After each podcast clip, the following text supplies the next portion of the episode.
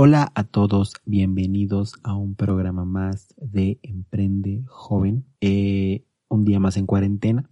Eh, seguimos aquí eh, esperando a ver qué pasa con toda esta situación.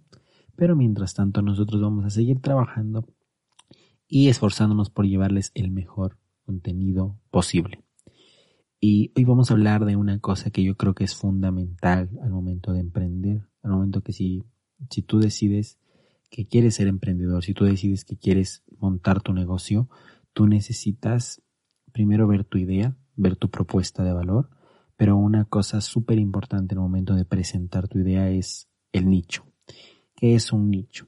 Es un lugar, es, es un grupo de personas que poseen características similares, que que poseen necesidades del mercado similares, las cuales tú vas a satisfacer. Todas estas personas a lo largo del tiempo van a ir adquiriendo necesidades diferentes y van a ocupar diferentes comportamientos. O sea, cada nicho tiene un comportamiento y necesidad diferente. Las grandes corporaciones y establecidas tienen un nicho hace muchos años. Tienen cientos de miles de clientes. Y esto ha sido resultado de un largo proceso. O sea, si, si tu objetivo es crear una propuesta eh, de valor, lo que tú tienes que entender es que si tú quieres llegar a un nicho muy grande, el costo del marketing va a ser carísimo. O sea, el marketing te va a salir súper caro porque eh, realmente tiene que ser unas campañas de marketing muy generales. Y lamentablemente también la convertibilidad de los clientes, la conversión de los clientes se va a complicar si te dedicas a una solución muy grande. Cuando tú consigues cerrar tu público, consigues centrar tus esfuerzos y tus recursos. O sea, realmente es súper importante porque al momento de emprender, y más un joven, cuando emprendemos cuando somos jóvenes, tenemos que tratar de ahorrar la mayor cantidad de recursos y esfuerzos posibles, porque muchos de nosotros estamos estudiando, entonces tenemos que recuperar esfuerzos, tenemos que centrar nuestros esfuerzos y también nuestros recursos, porque realmente los estudiantes no tenemos recursos ilimitados. Entonces, tiene muchas ventajas cubrir un nicho. O sea, realmente tienes que encontrar un nicho que no haya sido cubierto y centrarte en él. Yo soy una gran, bueno, yo soy un gran eh, enemigo de la palabra y cuando nos tratamos de marcas, cuando nos tratamos de marketing. Y hay muchas cuentas y les invito a ustedes a ver cuentas que se dedican a vender, cuentas de fitness, cuentas de, de marketing, cuentas de contenido político, económico. ¿Qué, ¿Qué es lo que sucede con estas cuentas? Y te invito a no cometer este error, que yo también lo he cometido y por eso te, te, te trato de decir que no cometas este error, porque es un error. Realmente lo que, cuando tú encuentras una cuenta que dice, te ayudo a, por ejemplo, te ayudo a comer saludable y a tener un mejor cuerpo. ¿Te vas a centrar en que tu cliente tenga un mejor cuerpo o que coma saludable? Es verdad que una cosa eh, viene ligada a la otra, pero realmente el problema yace en que cuando tú abres mucho tu nicho, no sabes qué, qué contenido, y eso es algo que vamos a hablar un poquito más adelante, qué contenido lanzar. Porque, por ejemplo, si tú eh, objetivo es que tu, tu cliente tenga el mejor cuerpo que puedas, el contenido en Instagram, normalmente en Instagram la gente recurre a buscar personas, recurre a buscar fotos de personas. Entonces, tú vas a empezar a subir fotos tuyas de tu cuerpo fit o de, o de cuerpos fit o de comidas. Entonces, realmente convendría abrirse dos cuentas, abrirse dos marcas, la una que se trate de comer saludable y la otra de eh, cuerpos fit.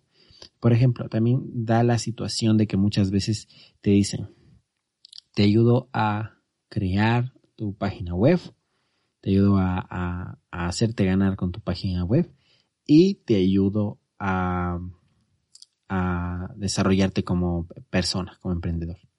¿A qué sector? O sea, ¿qué, ¿qué, vas a hacer? ¿Cómo vas a tratar el contenido para esas dos cosas? ¿Van ligados de la mano? Sí. Pero cuando tú estás comenzando, y es un consejo que les puedo dar, cuando se está comenzando, aníchense, aníchense mucho, busquen un nicho que esté realmente insatisfecho.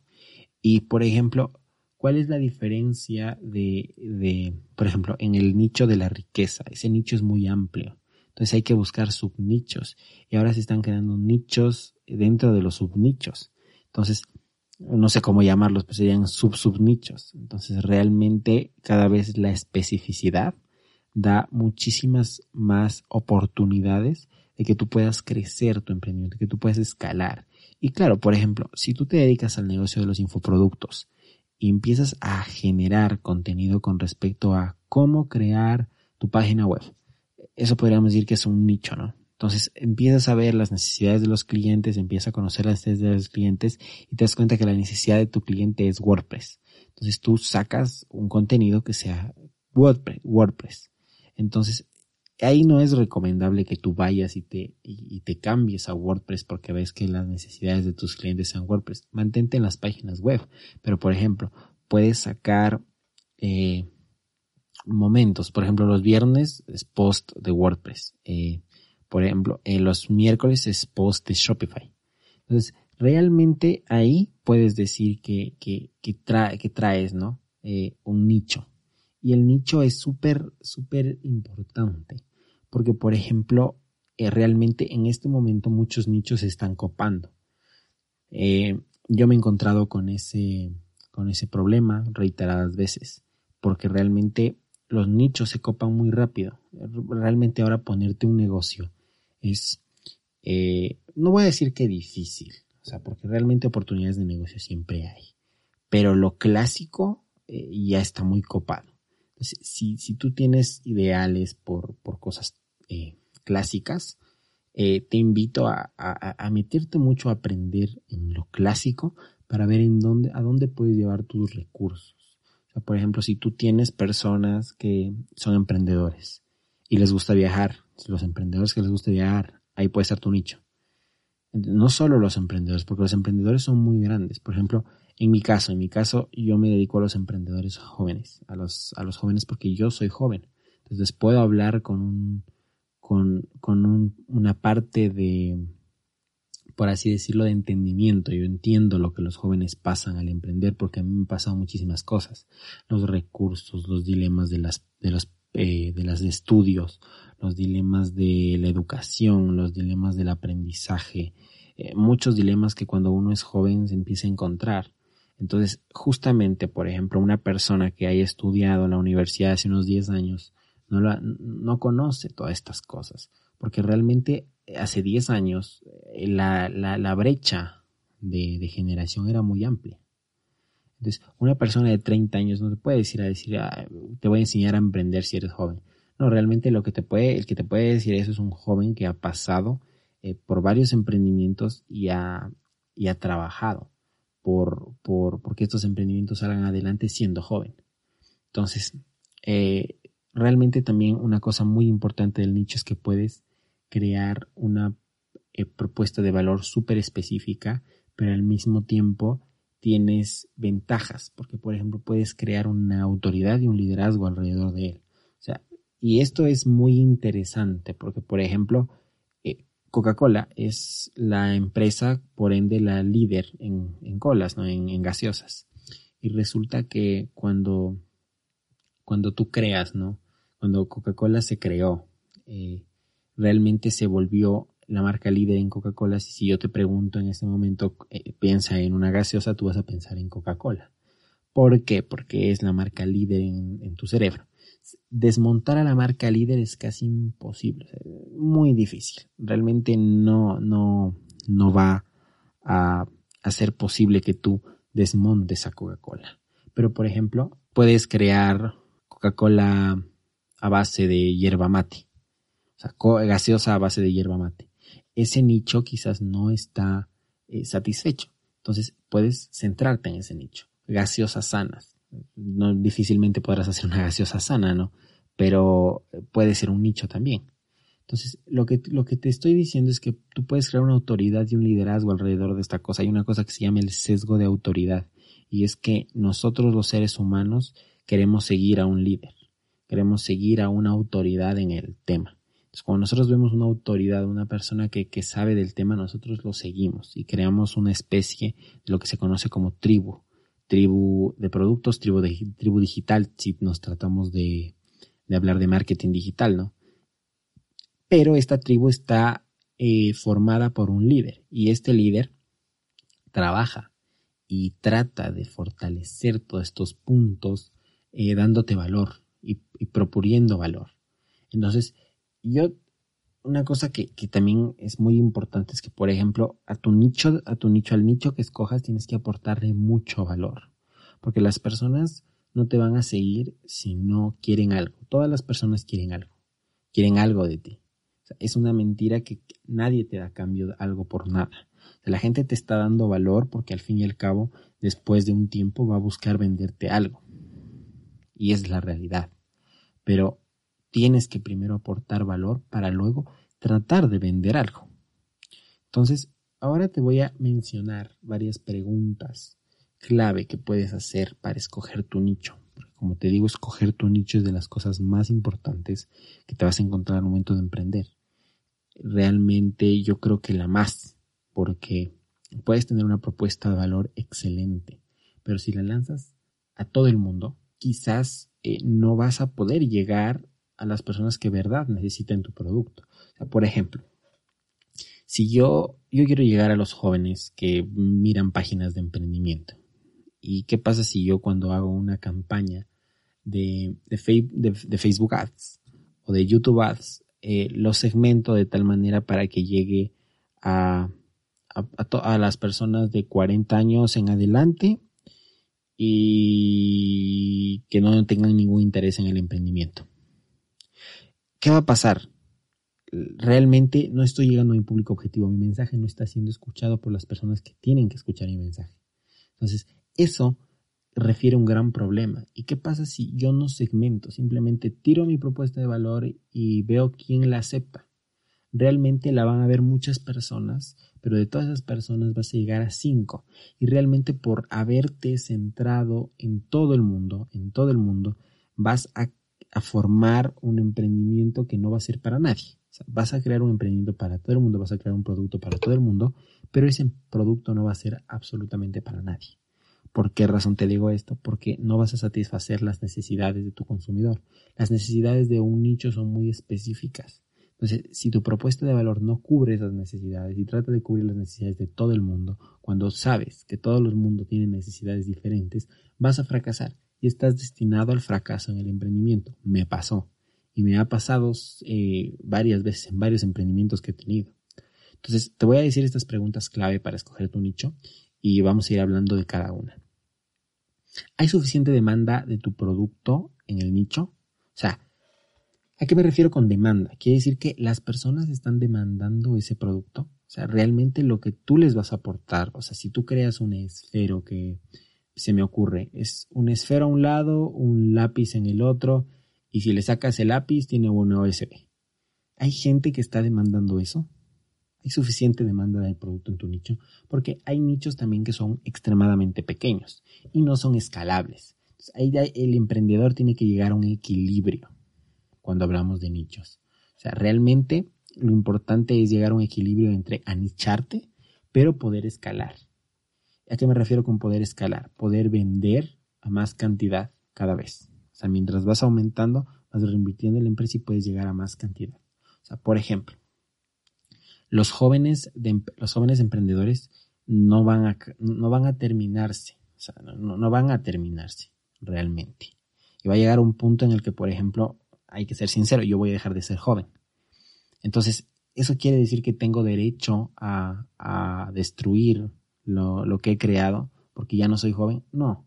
Simplemente lo que me voy a tener que hacer es traer autoridades de autoridades jóvenes que puedan hablar desde, como les digo, desde la, etapa en la que están viviendo esas personas, llevarlas a mi negocio y aunque yo ya no hable como tal, puedo hacer que estas personas empiecen a hablar con, mis clientes. ¿Qué tipo de reseñas hay en los productos actuales? ¿A, qué me refiero con, con, qué tipo de reseñas hay? Tú, por ejemplo, puedes ver que, que hay muchas hay muchas ofertas de valor en el mercado. Pero, por ejemplo, si tú, nosotros, tú vas a la página de, no sé, de, de McDonald's y estás viendo que, que hay críticas horribles de su hamburguesa vegana, tú ahí puedes ver que hay una demanda insatisfecha. O sea, realmente McDonald's no está satisfaciendo a sus clientes al ofrecerle una hamburguesa vegana. Entonces, la hamburguesa vegana de McDonald's no es buena y ahí puede estar una oportunidad tuya de entrar y especializarte en hamburguesas veganas. Una cosa que yo también considero muchísimo y es que tienes pasión por tu nicho. ¿Realmente sientes pasión encarnizada por tu nicho? Mira, la situación va así. Ahora realmente las empresas son creadoras de contenido y la empresa como tal. Vendas lo que vendas. Vendas zapatos, vendas eh, seguros, vendas cuadernos. Tienes que ser creador de contenido. Porque el contenido hace que las personas generen un cariño hacia ti. Pero es muy difícil crear contenido de algo que a ti no te gusta. Entonces tú tienes que sentir pasión por el nicho. O sea, por ejemplo, hay muchas personas que ya saben este tema, pero yo fui presidente del consejo estudiantil de mi colegio, o sea, fui presidente de mi colegio, y en, ese, en esa época eh, conocí a muchos chicos jóvenes y me di cuenta que orientar a los jóvenes de, de alguna manera era mi pasión. O sea, realmente orientar a las personas que, que estaban alrededor mío era mi pasión, liderar. Entonces, justamente con esa pasión yo me dedico hacer lo que estoy haciendo en este momento. Entonces, otra pregunta que también te puedes hacer es, ¿es un nicho que va a crecer en el futuro? Como te digo, tiene que ser escalable. O sea, tiene que crecer, o sea, por ejemplo, la población va a seguir aumentando, los jóvenes van a seguir aumentando, por eso mi propuesta de valor es válida. Entonces, ahora sí, otro punto es, ¿puede, ¿puedes entrar o las barreras de entrada son muy altas? O sea, por ejemplo, hay nichos que tienen las barreras de entrada súper, súper altas. Por ejemplo, pongamos otra vez el ejemplo de McDonald's. Si McDonald's le pones una empresa que maneje el mismo modelo de McDonald's, las mismas hamburguesas que McDonald's, no con otros nombres, realmente tienes cero oportunidades de triunfar. Porque las, las, las barreras de entrada que puede poner McDonald's son gigantescas. O sea, estás compitiendo con una empresa que tiene millones y billones de dólares. Y cuando tú te enfrentas hacia eso, ellos tienen para eh, fomentar procesos, tienen para sacar nuevos productos, para campañas de marketing increíblemente fuertes. Entonces, ¿realmente puedes entrar? ¿Realmente puedes entrar a ese nicho? ¿O, tiene barreras de entrada muy altas? Ponte a pensar en eso. ¿Se puede en agregar productos consumibles en un futuro? ¿A qué me refiero con esto? Que, que por ejemplo, si, si tú estás creando valor hacia, hacia un nicho, puedes seguir creando productos que te den eh, estacionalidad en el tiempo, o sea, que puedas escalar en el tiempo. O sea, puedes crear productos alrededor de ese nicho. Puedes realmente, o sea, por ejemplo, te voy a decir una cosa. Si tú te creas, eh, por ejemplo, una guía del Fortnite y la vendes a 500 dólares, es imposible, porque va a ser muy complicado venderles la idea a los padres de que sus hijos necesitan una guía para el Fortnite. Es muy complicado muy difícil. Entonces, realmente tienes que ponerte a pensar si se, eh, es, es posible, ¿no? Que, que trabajes alrededor de esto. O sea, se pueden agregar con productos consumibles en el futuro, piénsalo, piénsalo muy bien. Ahora, ¿el interés es continuo o estacional? Esa es otra pregunta muy importante y la última pregunta que, que te vas a hacer al momento de crear un nicho. ¿El interés es continuo o estacional? Todo el, todo el tiempo la gente está requiriendo eso. O sea, realmente, como les digo, los jóvenes van a seguir existiendo porque van a seguir, o sea, en el rango de edades, van a seguir subiendo, van a seguir cumpliendo años y van a seguir llenando, ¿no? Por ejemplo, las hamburguesas veganas. Va a seguir, va, va, va a seguir las personas van a, que van, se van a hacer cada vez más veganas. O sea, el interés es continuo y hasta creciente.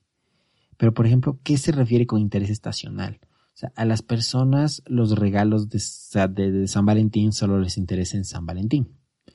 A estas empresas se les tiene que prestar mucha atención y ya en una cuestión de costos, porque realmente te, te va a producir lo suficiente la empresa solo, solo mantener su producción y su existencia para el 14 de febrero, vender todo lo que tengas que vender en el 14 de febrero y mantener tu empresa otro año calendario para poder volver a crear el producto el 14 de febrero.